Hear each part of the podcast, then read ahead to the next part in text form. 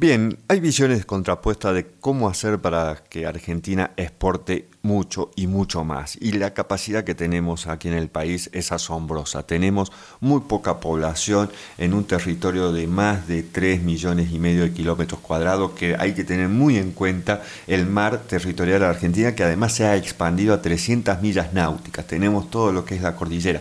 Tenemos, digamos, un clima fenomenal para lo que es el mundo. Podemos producir bienes que vienen desde eh, el mundo mineral, tenemos todo lo que es la riqueza itícola que tiene la Argentina, tenemos viñedos, tenemos todo, pero damos vergüenza en el ranking internacional de exportaciones. En un artículo de Marcelo Bacari, que se titula justamente Frustrante crecimiento de las exportaciones, publicado en el diario El Cronista el 14 de julio, establece esta comparación bastante odiosa, que en 1980 Argentina exportó bienes por 8.021 millones, mientras que Chile exportó por 4.705, es decir, casi un 50% menos que en la Argentina.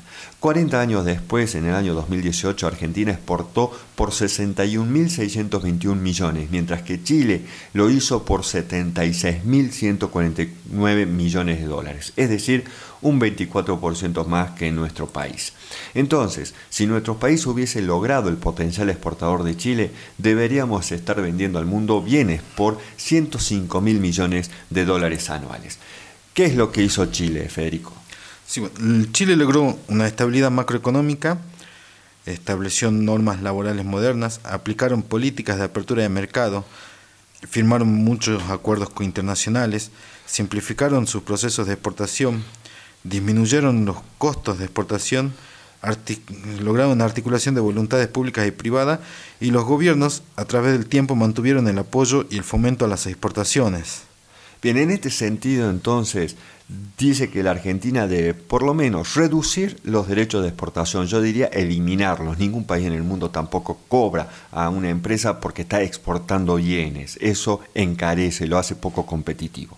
Compensar los derechos de exportación con los reintegros, o sea, restar el reintegro del derecho y pagar el saldo. Para mí no directamente eliminar el derecho de exportación y establecer un reintegro para que también se eliminen del precio de exportación los impuestos internos. No se puede hacer que un extranjero pague los impuestos de Argentina, es decir, los impuestos que traslada el empresario en los precios al consumidor.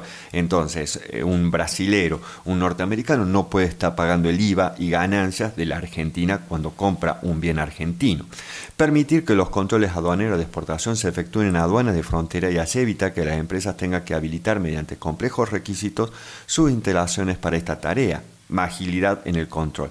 Simplificar la admisión temporaria, y esto es de que se abra la Argentina para las importaciones de bienes intermedios y de insumos que después se incorporan en un proceso productivo y luego se exportan. La Argentina no produce.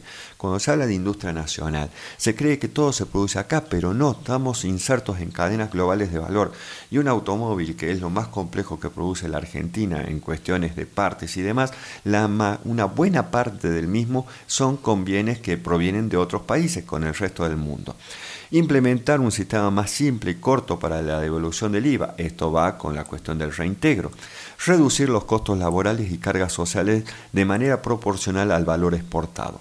Eliminar el IVA de los servicios vinculados estrictamente a la exportación. Es decir, acá también está teniendo en cuenta, y esto es importante ver la cuestión de los servicios.